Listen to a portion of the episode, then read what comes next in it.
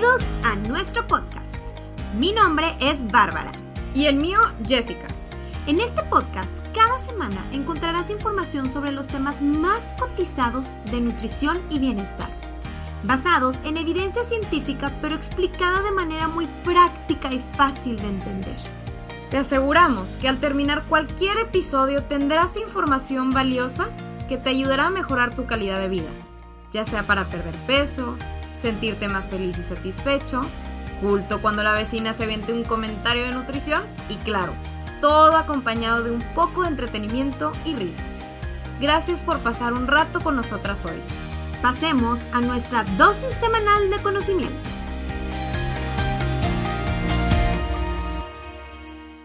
Hola, hola, tu Helters, ¿cómo están? Este día lunes, ¿listos para el episodio de hoy? Esperemos que sí. El día de hoy vamos a hablar de un tema súper interesante que muchos de ustedes se pueden llegar a sentir identificados o van a pensar en alguien cuando hablemos de este tema, que es el tema de comer emocionalmente. ¿Cómo es que nuestras emociones influyen en lo que comemos, cómo comemos, cuándo comemos, etcétera?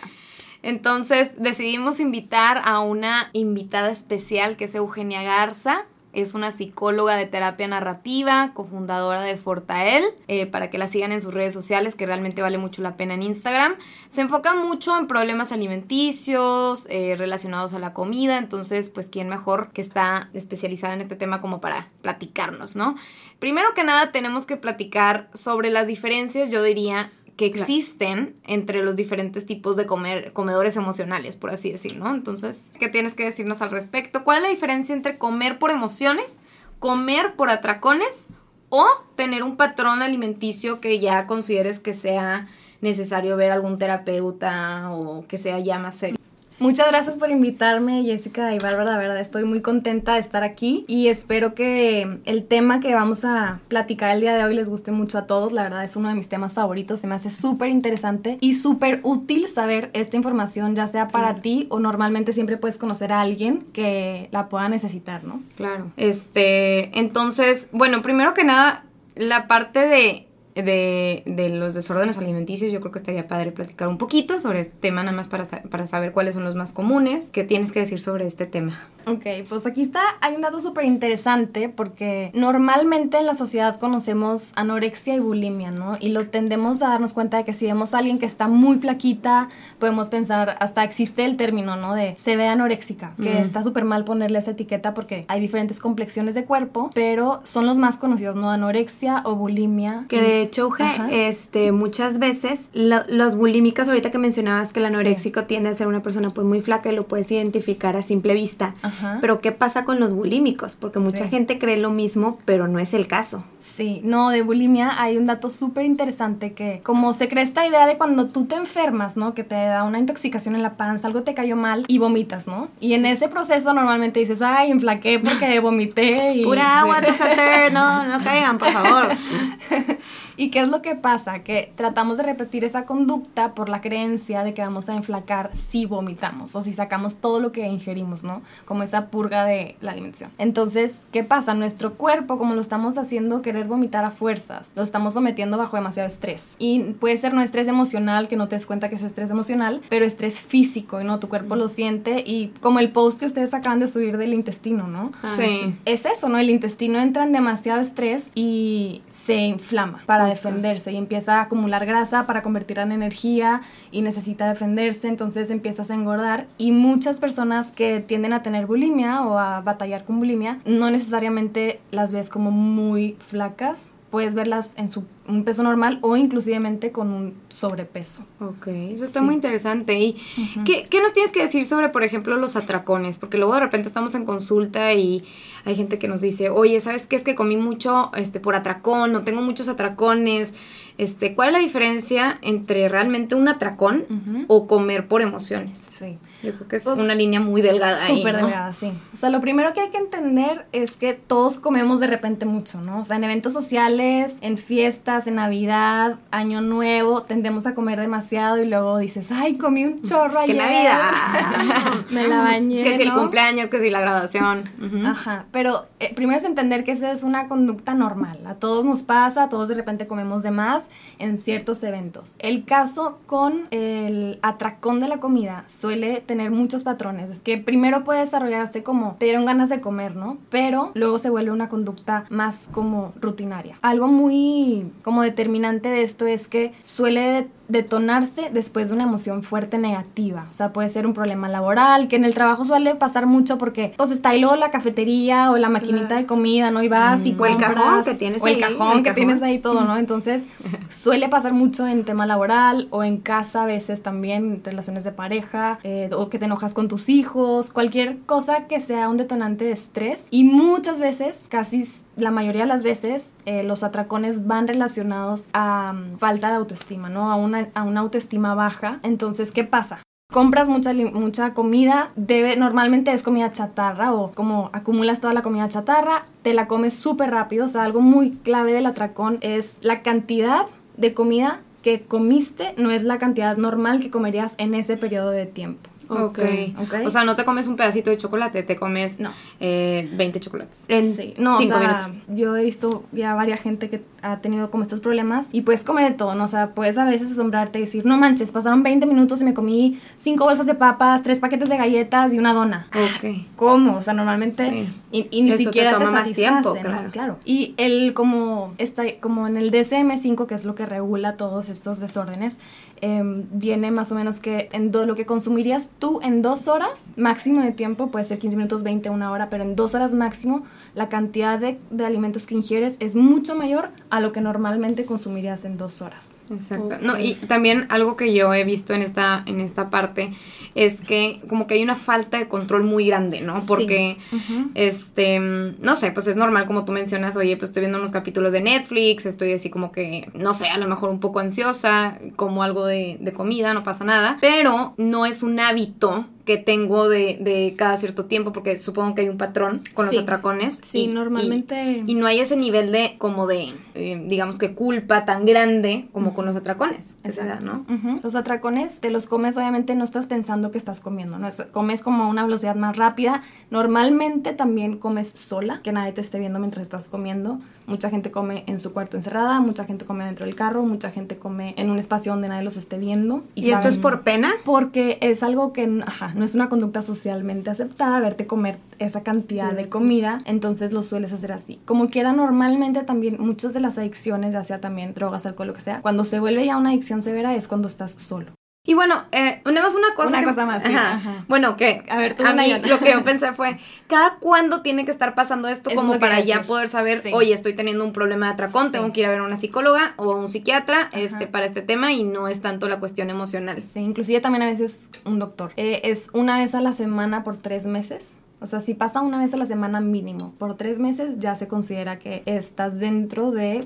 batallando como con un trastorno alimenticio. Los criterios de... Los criterios del Wow, y puede ser muy fácil, ¿no? Porque el fin de semana, a lo mejor un día el fin de semana. Sí. Que de hecho, lo del diagnóstico, eh, nosotros nos dicen trastorno y te imaginas, lo primero es anorexia y bulimia. Exacto. Pero... Muchas veces este sí puede ir relacionado más que nada a bulimia. Puede relacionarse con anorexia, pero casi no, porque anorexia normalmente se restringen los alimentos, ¿no? Pero algo muy diferente de la bulimia y del atracón, que aunque la bulimia lo puede llegar a tener, es que en el atracón nada más comes mucha comida y luego ya, como que ahí queda, ¿no? Y entra la culpa. Entra la culpa y de por qué lo hice y es que no estoy mal y nunca puedo y luego no tengo fuerza de voluntad y la regué y entra Uy, toda se vuelve un círculo vicioso. Sí. Ajá, se vuelve un círculo vicioso. Y también, ¿por qué? Porque la comida satisface, ahorita vamos a ir a la parte emocional, Ah. satisface como todas esas emociones muchas veces, ¿no? Pero por el parte de la bulimia, cuando tienes el atracón, es comes, no importa lo que comas,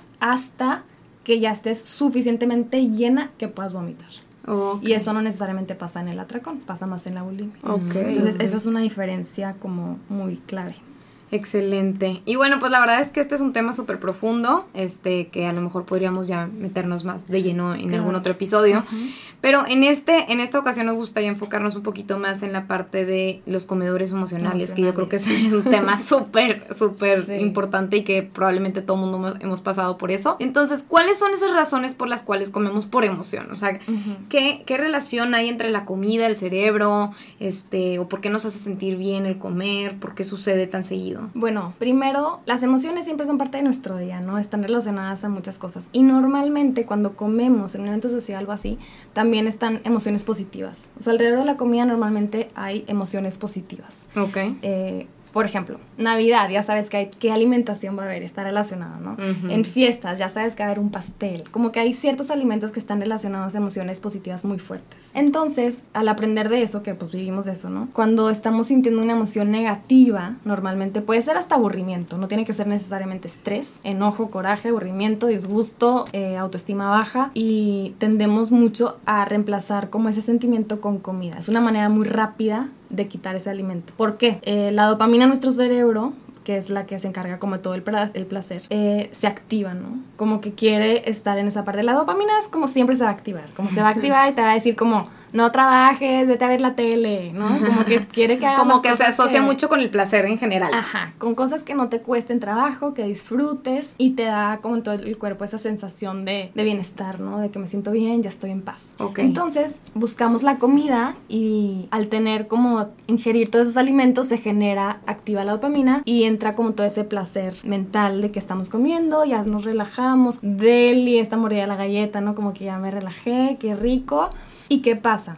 Se ha visto ya desde hace muchos años que cuando nos recompensamos con algo, cualquier cosa, ¿no? En cualquier conducta la recompensamos y más cuando es una conducta buena y aquí aparte hay pues químicos en nuestro cuerpo que están ayudando a que sea más buena, ¿no? Como la dopamina. Normalmente es que esa conducta se va a repetir. O sea, cuando tú le das un, no sé, alguien, un niño hizo algo bien y le das una paleta, va a querer volver a hacer eso para que le des la paleta, ¿no? Entonces tu cuerpo igual estaba bajo estrés, le diste la comida, se siente bien, entonces va a buscar eso a la siguiente. Igual, como se te dieran la paleta.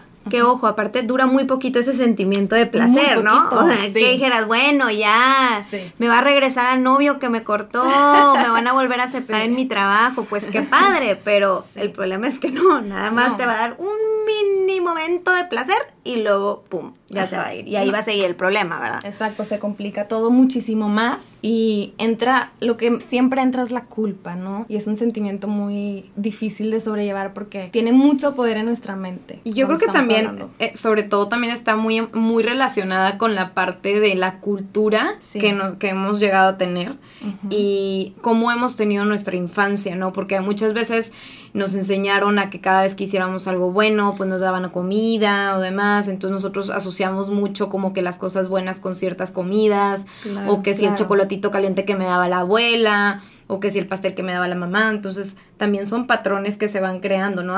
Además de que el cerebro obviamente tiene esta química que afecta, pues también tienes esos hábitos ya arraigados desde muy chiquito. Claro. ¿No? Que pueden llegar a afectar. Sí, aparte normalmente cuando te das cuenta que si estás como comiendo, o sea, tienes ganas de comerte algo porque estás estresada porque tuviste un día laboral muy largo, ¿no? estás muy cansada y quieres comer algo, lo que sea, empieza como esa discusión en tu cabeza de, ¿me lo como o no me lo como? Mejor unas galletas o mejor un pepino. Eh, ¿Me lo como o no? Sí, ¿estará bien o no? Este, ¿Voy a subir kilos o no? Ay, no me va a afectar. Ay, sí. Empieza toda esa discusión mental. Y toda esa discusión, ¿qué pasa? Te genera estrés también mental, ¿no? Entonces, estás en ese como distress de que, ¿qué hago, qué hago, qué hago, qué hago, qué hago? Y normalmente cuando no estamos en paz, tomamos la decisión equivocada. ok, sí. Entonces en nuestra cabeza está pasando eso y que es más fácil decir, ay, ya, ya estoy más estresada, nada más me la comer, no va a pasar nada. Exacto. Y luego, no, sí pasó Chihuahua ya, ¿no? Entonces esa como discusión mental pasa mucho y al día siempre nos estamos hablando, ¿no? Y algo muy importante aquí como mm, a resaltar es pues darnos cuenta cómo nos estamos hablando. A mí me encanta, si yo te platico que a una amiga mía le dijeron que estaba gorda, que no valía la pena, que está horrible, ¿qué me dirías, no? Como, si yo te digo que alguien le dijo eso a alguien, dirías, se la bañó, porque le habló así? Te enojas, ¿no? claro, impotencia, la todo. defiendes o te defiendes a ti misma, como sea. Pero muchas veces esos pensamientos nos los decimos nosotros. Wow. O sea, nosotros nos hablamos así como, ay, estás gorda, no te ves horrible. No, la verdad, nunca vas a poder. Pero jamás te atreverías a decirle eso a alguien más. Exacto, y no te defiendes contra tus pensamientos, Exacto. ¿no? Entonces, está como te dejas cañón. como sumisa ante... Te estás bulleando, haz de Haz de cuenta. cuenta, lo describiste súper bien. Sí, Wow, no lo había pensado así. Sobre todo también por lo mismo de que estamos teniendo estos pensamientos negativos, de alguna manera queremos adormecerlos y los adormecemos con comida, puede ser. Exacto. Ok, es como una manera de buscar ese escape Ajá. a tus emociones que estás Sí. sintiendo en el momento. Sí, o también como el, no me lo merezco, yo nunca voy a tener ese cuerpo. O yo nunca me voy a poder poner ese tipo de traje de baño. O mi piel nunca va a estar así. Y nos es más fácil cuando tenemos este pensamiento de que no lo merecemos de autosabotearnos, ¿no? Sí. tendemos a, a ver la salida fácil. Como lo obvio es que no pueda. Entonces, ¿para qué intento lo que no es obvio? Es obvio que no voy a poder.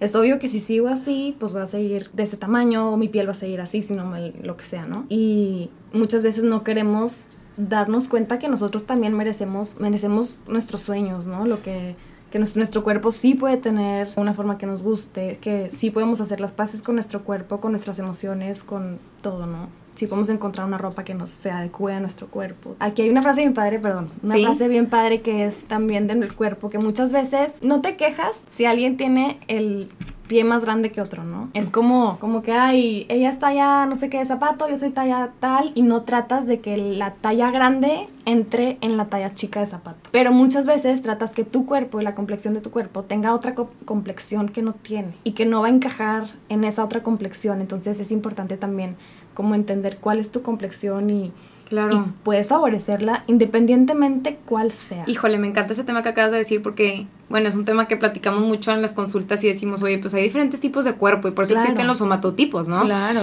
Que bueno, es otro tema súper dis- súper distinto, pero sí es bien importante no estarnos comparando porque cada quien tiene su complexión distinta y como tú mencionas, todos podemos trabajar sobre esa complexión, pero de manera positiva, ¿no? Y no, no estarnos comparando con la amiguita o con la modelo que vimos, etcétera. Creo que el primer paso es conocerte, porque ya una vez que te conoces, aceptas lo que tienes y lo aprecias y lo amas. Sí. Pero nada que ni siquiera te conoces y no tienes idea que tu somatotipo es tal, tu tipo de cuerpo es uno que jamás, por más que hagamos, deshagamos, que si las imposible ser el otro tipo. Entonces el chiste es primero conocernos, después aceptarnos y Exacto. amarnos. Sí, es un tema Sí, muy interesante. Y el estrés, bueno, lo que pasa con el estrés es que todos sabemos que puedes responder de dos maneras, ¿no? Bueno, a todos nos ha pasado que o llegas y es una emoción que hace que quieras acabarte el mundo, que ni cuenta te das y vas a la cocina y empiezas Sí. a comer, o otra respuesta es la contraria, que la gente al revés, se les inhibe el apetito. Ajá. Que hasta hay personas que dicen, es que corté con el novio y al revés, bajé Sí. no sé cuántos kilos y no era mi intención. ¿Qué opinas de esto del estrés? A mí el estrés se me hace como to- es todo un tema, ¿no? Porque afecta en todo y es como el villano más presente en el mundo, por así Sí. decirlo, ¿no? Está en Sí. todos lados, lo detonan mil cosas y aparte como que está demasiado overrated, por así decirlo. O sea, todo es estrés. Si tienes ansiedad es estrés, si tienes coraje es estrés, si tienes enojo es estrés, si estás triste estás Estrés, estresado. pues, si sí, tienes un problema económico es estrés, tienes un problema que cortaste es estrés. Todo, Es todo estrés. termina siendo estrés. Y Entonces, aparte, bueno, Ajá, No, entonces es lógico que como todos somos diferentes, que cada quien responda diferente ante el estrés. Pero Y- también hay una tendencia, por ejemplo, tam- eh, como a muchos les inhibe el apetito y hay otros que no se los inhibe. También hay otros que se siguen cuidando en su alimentación y están bajo estrés y el cuerpo bajo estrés suelta la adrenalina. ¿No? Es- o sea, el cuerpo no se da cuenta. cortisol. Exacto, ya se sabe en ese tema, ¿no? No sabe si enfrente hay un león que te va a comer Ajá. o si hay un problema laboral. No tiene idea, ¿no? Nada más siente estrés, adrenalina, cortisol, lo que dijiste. ¿Y qué hace? Se Usted defiende. Ajá. Sí, de hecho es un tema súper padre porque, em, sí, como tú mencionas, el estrés es algo que pues el humano, todos los seres hemos tenido en- en- a lo largo de nuestra vida. Ajá. Y pues obviamente tiene su lado bueno. ¿Por qué? Porque pues antes nos ayudaba a correr de león o, a, sobrevivir de cierta manera y obviamente eso aumentaba pues tu frecuencia cardíaca, tu sudoración, incrementaba tu, frecuencia respiratoria. Este, e inclusive al principio se menciona que disminuye tu apetito porque pues tu cuerpo no está buscando eh, comer cuando está en peligro. Pero que si yo llevo a tener un estrés muy elevado por mucho tiempo, o sea, de manera crónica, es cuando se puede empezar a presentar como que este problema más serio, pues en todos los aspectos de tu salud, pero también en la cuestión del apetito, ¿no? Claro, y también porque estás eh, ingiriendo comida, pero tu cuerpo necesita nada más quedarse con la parte de energía y todo lo demás, aunque sean nutrientes, lo va a desechar, porque necesita nada más la energía, la grasita para seguir sobreviviendo y luchando contra ese estrés. ¿Y qué pasa también? Pues tu intestino no funciona igual, tus músculos no tienen la misma energía, todo se baja y también aunque estés a dieta. Y entonces, ¿cómo le hacemos? Bárbara mencionaba la vez pasada también, ¿te acuerdas cuando estábamos platicando un poquito sobre los hábitos, sobre el tema de hábitos? Este, pues a final de cuentas esto de comer emocionalmente sigue siendo un hábito, ¿no? Entonces, ¿cómo le hacemos para dejar de comer por emociones? O sea, cómo podemos reentrenar a nuestro cerebro de cierta manera para dejar de comer por emociones. Este, Bárbara mencionaba, ¿te acuerdas de, de, cómo se creaba esa ruta en el cerebro cada vez que mm, repetimos cierta acción? Exactamente, totalmente. Sí, para que los, toda la audiencia que nos está escuchando, Oje, para empezar, que sepan cómo identificar si este es un problema en su vida. Sí. Porque muchas veces ni lo hemos identificado porque, como mencionabas, me pareció muy interesante que hasta el aburrimiento nos puede llevar a comer por emoción. Claro. Entonces, probablemente muchas personas ni lo han identificado. ¿Cómo lo podemos identificar y cómo podemos sobrellevarlo, como dice Yes? Ok, lo primero para identificarlo también sería que sepas, te des cuenta la cantidad de comida que estás ingiriendo en cierto periodo de tiempo si no es la misma cantidad de comida que ingerirías en, un periodo normal ¿no? de tiempo. También darte cuenta que lo detonó. Súper importante prestarle atención a tus pensamientos, a tus emociones y por lo tanto a la situación que pasó antes de que tú comieras eso. También darte cuenta si lo estás haciendo solo o si estás acompañado porque fuiste al cafecito con tu amiga y te comiste más cosas. Ok, es diferente a que lo hagas tú solo, ¿no? Y también el periodo de tiempo por el que lo llevas haciendo. Ok. También. ¿Y qué te causa? Si después de eso te causa culpa, normalmente puede haber ahí algún problema también, que no lo estás haciendo como quisieras, que te está, o sea, el problema está teniendo más poder sobre ti que tú sobre el problema. Y obviamente también aquí darte cuenta qué estás haciendo, ¿no? Si estás yéndote más por el lado de, de placer o sobre la decisión. Que muchas veces cuando estamos bajo estrés, es más fácil irnos por el lado que nos va a dar placer a tomar una decisión, ¿no? De, que no, tengo que comer esto. Pues acabas de mencionar algo muy interesante porque yo en algún momento escuché, este, o leí, no me acuerdo muy bien, pero que a veces hacemos las cosas de cierta manera o nos ponemos excusas para protegernos, ¿no? O sea, como, como para proteger o justificar como nuestro, me estoy sintiendo mal, entonces por ende me merezco comer tal, ¿no? Claro. Y es una forma de protección, supongo, del cuerpo. Sí. Este, pero pues como tú mencionas, o sea, lo más importante aquí es como tomar acción y, y, y, ser, ser consciente, ¿no? De lo que estoy haciendo. No, y también porque muchas veces, si vemos a alguien que está comiendo mucho, ¿qué es lo que la sociedad le dice? Ay, ya X, deja de comer ya. Híjole, es todo un tema en consultas, ¿verdad? Porque no es tan fácil como, bueno, ya deja de tomarte la coca. No, claro que no es nada fácil. No son hábitos, y hábitos de hasta 10, 15, 20 años, no, no es tan fácil totalmente. Entonces, tú misma también te puedes decir eso como, ay, ahorita comí demasiado, pero X, fue una vez, ¿no? Pero esa una vez, se está repitiendo. Lo que hablabas, ¿no? De ese esa recompensa que tu cuerpo te pide. Si estás estresado o triste, no se te antoja el pescadito a la plancha, ¿verdad? claro que no. Bueno, fuera. Claro que no se te antoja el pescadito, que buscas un chocolate si estás triste o a lo mejor comidas muy grasosas como la pizza, la hamburguesa. Que están muy relacionados con el sistema de recompensa del cerebro, ¿no? Así es, porque es lo que te gusta y lo que te causa más placer y por ende tu cerebro obviamente va a buscar eso, no lo que tu, tu chocolate favorito, por ejemplo. Exacto. ¿Y cómo le podemos hacer entonces para re aprender o, quitarnos estos hábitos de cierta manera, si ya identificamos, este, ¿cómo le podemos hacer para lidiar para controlarlo? Lo puedes combatir con su propia medicina también. Por ejemplo, si el comer de esta manera te, da una recompensa, cuando tú empieces como ya a, un estilo de vida saludable, cada semana date una recompensa por haberlo, por haber logrado tres días de comer saludable. Un día, lo que sea. Te vas dando Y algo que realmente te guste. Y no tiene que ser comida. O sea, no tiene que ser comida la recompensa. Eso está interesante. Claro, o sea, puede ser como, ok, eh, hice bien mi alimentación, mi ejercicio toda esta semana, entonces voy a ver una película, lo que sea. O me voy a tomar una copa de vino con no sé quién. O voy a salir a, en lugar, no voy a hacer ejercicio sábado y domingo, cuando normalmente haría. Como te permite ciertas otras cosas. O voy a leer mi libro favorito, voy a llegar tarde del trabajo porque me voy a descansar, o me voy a poner mascarilla, no sé. Claro. Cosas. y está- realmente tiene que ser algo que deseas, o sea, Algo que, que te algo, porque si dices claro. voy a leer un libro, pero Sí, la verdad te medio gusta, pero no te super fascina, pues no. Creo yo que tiene que haber ahí un Sí. deseo muy cañón. Ajá. Entonces lo que estamos mencionando es que va a estar el gatillo ahí, ¿no? Porque Sí. la emoción la vamos a seguir sintiendo. Siempre vamos a estar sintiendo emociones, tristezas, dolores, alegrías, Siempre. aburrimiento. Así es la vida.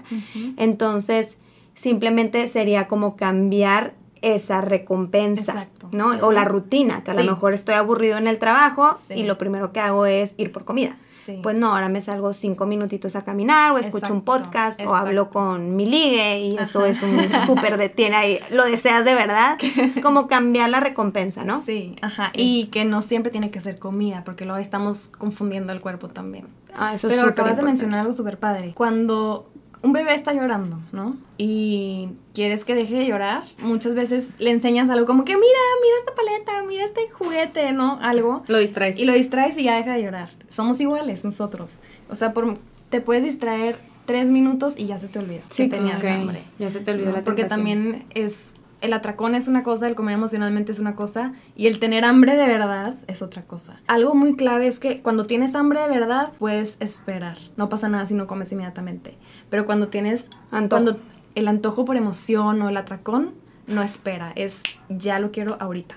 Ok, Entonces Entonces también- sientes esa desesperación de lo necesito ya. Sí, y el hambre normal no te generaría esa desesperación. O sea, puedes decir, ay, ya Ay. tengo hambre, pero pues todavía me falta media hora para comer en lo que termino de trabajar y yo a mi casa. No sé. Y puedes aguantar. Y también creo que si tienes hambre es como que pues lo que sea, o sea, si es un Exacto. pescado y tal, y a lo mejor en atracones un bowl ajá. de papas o Exacto. algo así como Sí, buscas más comida chatarra. un poco más de chatarra. Pero bueno, algo que también es importante entender es que esto es un proceso. ¿No? Como primero es también darte cuenta, aceptarlo. Y si tienes algún problema de estos o te identificaste con cosas de las que hemos mencionado hoy, además de tener un nutriólogo o nutriólogas aquí con tu health, también es importante buscar ayuda psicológica, probablemente también ayuda de un doctor una doctora, un gastro, por ejemplo, también que te pueda como orientar en toda esta parte.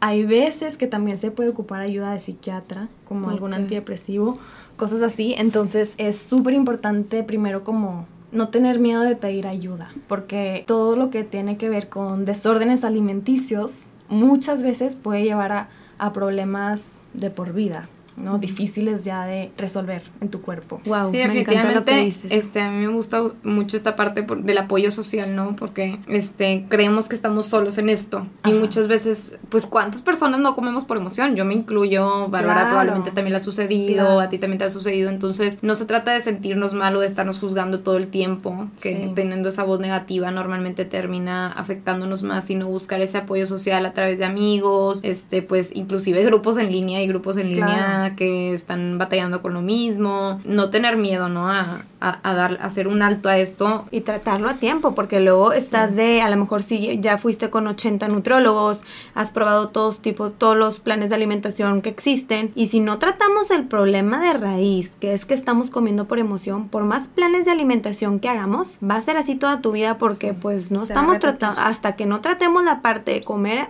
por emoción, que ya hagamos las paces y pues aprendamos técnicas y todas, ya después puedes intentar hacer un plan de alimentación. Pero si no, pues yo creo que va a ser como la historia de la vida, ¿no? Si no lo Sí. hemos identificado. Sí. Voy a, voy ahorita como que hacer un experimento y quiero ver, quiero que las dos, desde, porque pues una es nutrióloga, Bárbara, mi socia, y la otra acá, Eugenia, es psicóloga. Si me pudieran dar cada una desde su área dos recomendaciones que le podrían dar a estas personas para que empiecen a mejorar su relación con su comida, etcétera, ¿qué nos podrían decir? Creo que, creo que te voy a decir más de dos. Pero una es como quitarte todos esos pensamientos de qué es bueno y qué es malo, ¿no? Porque también cuando comemos por emoción y vemos algún chocolate o algo con azúcar y decimos, eso es malo. Y, y, y si yo me como eso, me hace a mí una persona mala.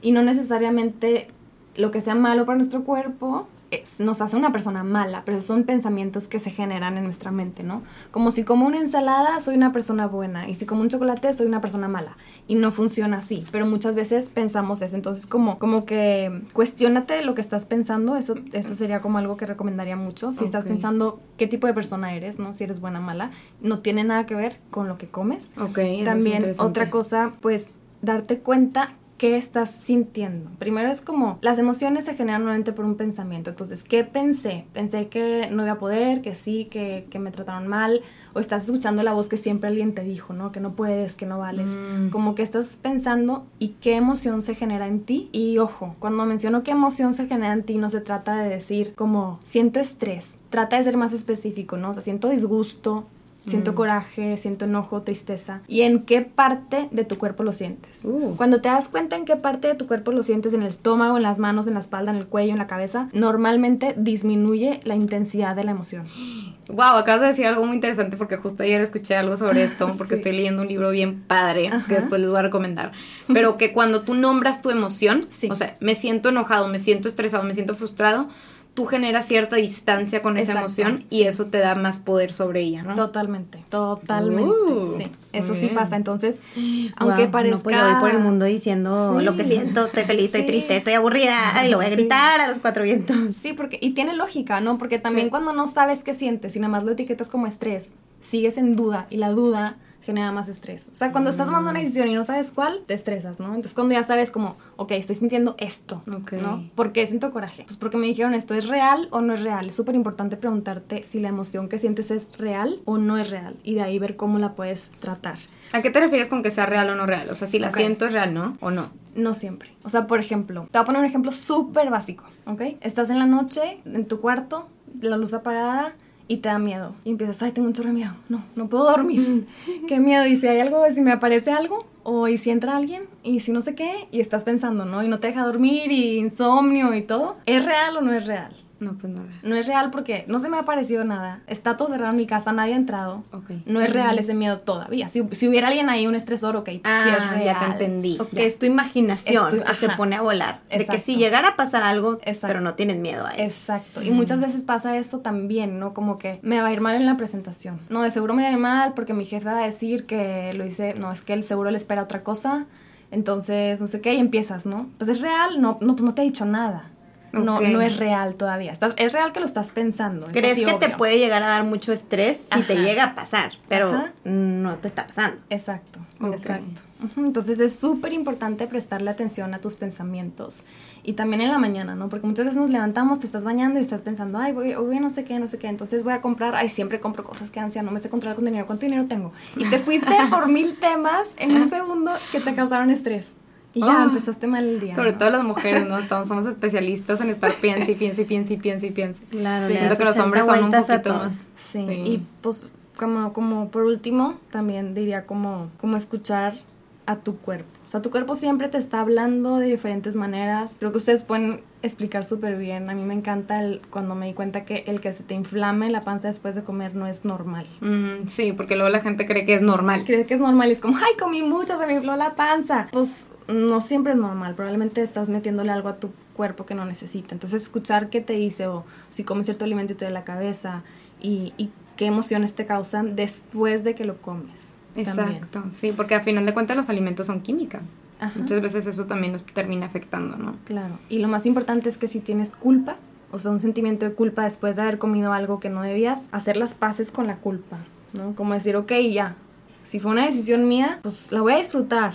Sí, ¿no? porque luego al final ni disfrutas Ni el disfrutas, alimento. Claro, entonces la voy a disfrutar. La culpa, aléjate de aquí, no existes. Ahorita la voy a disfrutar, trata de hacerlo más en compañía o haciendo algo divertido, ¿no? Y, y limitar obviamente la cantidad de, o sea, comer un- una cantidad normal de lo que el alimento que, que escojas, aunque sea comida chatarra. Y tú, Bárbara, ¿qué nos tienes que decir desde el punto de vista de un nutriólogo? Pues a ver, ¿qué les podríamos decir? ¿Qué les diríamos Jess y yo en consulta? Entonces a lo mejor piensan que están en un momento difícil y subimos demasiado de peso por comer por emoción y pues ¿qué es lo más fácil, no? ¿Qué piensas?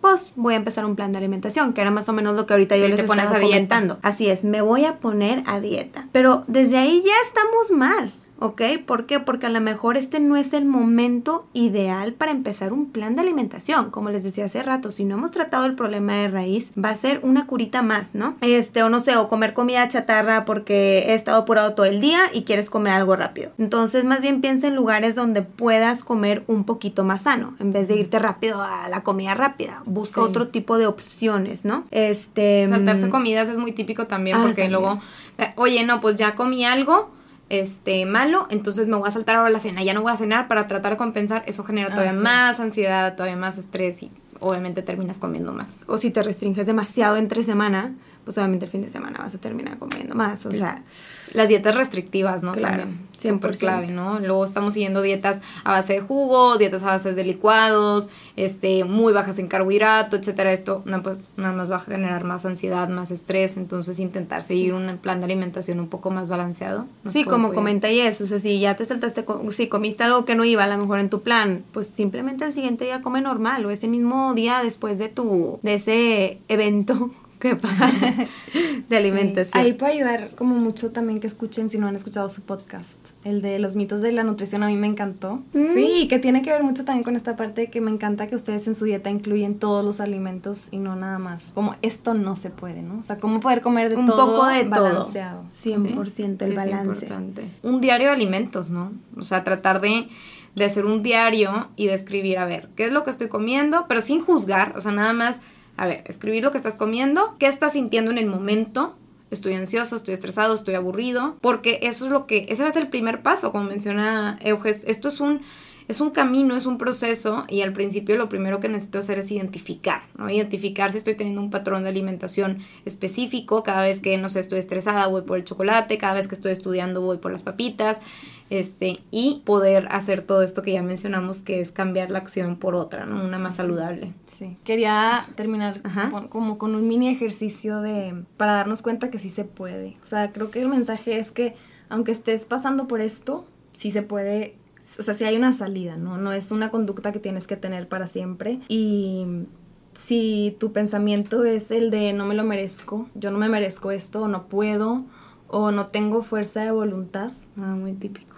como que va muy relacionado a esto, ¿no? Como que es importante preguntarte, ponerte a pensar tantito, ¿qué otros momentos de tu vida, fuera de la alimentación, fuera de lo, el momento que tú quieras, has tenido fuerza de voluntad? Mm. Un momento, aunque haya- y puede ser también en la alimentación, ¿no? Como esa vez que mm, decidí no tener el atracón, o esa vez que decidí no comerme las papas, o esa vez que pude esto, como ¿Qué momento piensas ahorita te viene a la mente que has tenido fuerza de voluntad? Y pensar, ¿qué pasó en ese momento que tuve fuerza de voluntad? ¿no? Ah, ¿Estaba alguien conmigo? ¿Me sentía bien o no me sentía bien? ¿Cuál era la emoción que sentía en ese momento? ¿Por qué quería? ¿Cuál era la- mi motivación? ¿Cuál era mi motivación para... en ese momento en que ese te momento? hizo Exacto. Fuerte. Como explorar toda esa parte de si ya pudiste una vez, aunque sea en otra área, de cualquier cosa, si un día te paraste a hacer ejercicio y no querías, ya estás del otro lado. Con que lo hayas hecho una vez en tu vida, sí puedes. O sea, no es como... Y si no lo has hecho nunca, nunca has tenido fuerza de voluntad. Siempre puede haber un día y cuando puedas un día, puedes mil días. Entonces, excelente. como darle una pensada a este tema, un poquito esto es lo que vemos en terapia también, como, como darnos cuenta que hay historias alternativas a la que nosotros estamos contando. Tu final puede tener otro final, no siempre es el que estás pensando. ¿no? De que ya que, ah, pues ya soy así, ya me amolé, me aguanto. Ajá, no siempre tú eres el que escribe tu historia, ¿no? Entonces sí se puede cambiar. Me encanta, me encanta este tema y uf, podríamos hablar horas sobre esto, pero yo creo que ya es momento de cortar. Entonces esperemos que les haya gustado mucho este tema. La realidad es que, este, pues como menciona, como mencionamos ya en, en- en- durante el episodio, el comer por emociones pues tiene aspectos desde psicológicos hasta biológicos. Entonces nada más entender que es un tema pues relativamente normal, que a muchos de nosotros nos sucede, pero que sí es importante eh, darnos cuenta que lo estamos haciendo y cómo podemos lidiar con el problema y si podemos ver algún especialista profesional de la salud que nos pueda apoyar en esta parte. Que hablando de eso, vamos a dejarles aquí el contacto de Euge en la descripción del, del podcast. Y bueno, Euge, ¿cómo puedes repetir nada más dónde te pueden encontrar? No sé, tu teléfono o algo. Eh, pues les vamos a dejar el link de Fortael de. Instagram. Ahí este, me pueden encontrar a mí o también a Natalia, que es mi socia y ella no puede estar aquí porque ahorita está en España, pero ayudó mucho con la información. Entonces tenemos como dos corrientes distintas que los podemos apoyar en cualquier tema que necesiten. Así es. Entonces, tú, Helter, si ya identificaron, se sintieron identificados, pues hay que tomar acción. Y pues bueno, disfrutamos mucho el episodio de hoy. Que tengan una excelente semana y con todo, lunes de dar nuestro 100. Y si les gustó el episodio, por favor, no duden, no duden No, en calificarnos. Ahora sí, no duden. O sea, que, que no les Este, entre duda. Y obviamente en pasar esta información a alguien que consideren que este, le pueda ayudar. Acuérdense, el conocimiento es poder. Entonces, cualquier cosita, estamos aquí al pendiente y nos vemos el próximo lunes. Gracias.